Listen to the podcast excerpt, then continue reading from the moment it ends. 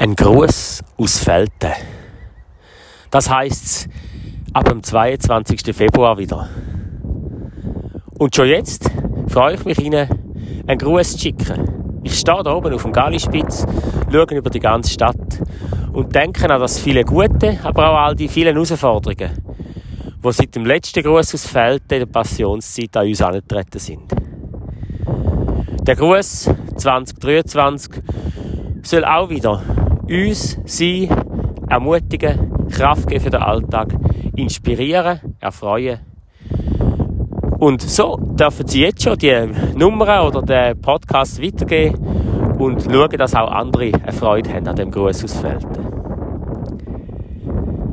Ein Psalm, der mich in diesen Tagen begleitet, ein Ausschnitt aus Psalm 103, möchte ich Ihnen schon mitgeben.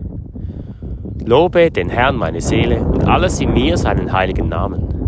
Lobe den Herrn meine Seele und vergiss nicht, was er dir Gutes getan hat. Der all deine Schuld vergibt und all deine Gebrechen heilt, der dein Leben aus der Grube erlöst und dich krönt mit Gnade und Erbarmen. Der dein Leben sättigt mit Gutem, wie einem Adler erneuert sich deine Jugend. Taten der Gerechtigkeit vollbringt der Herr und Recht für alle Unterdrückten. Lobe den Herrn, meine Seele. In dem Sinn, auf Wiederlassen ab dem 22. April. Ja was? Ab dem 22. Februar.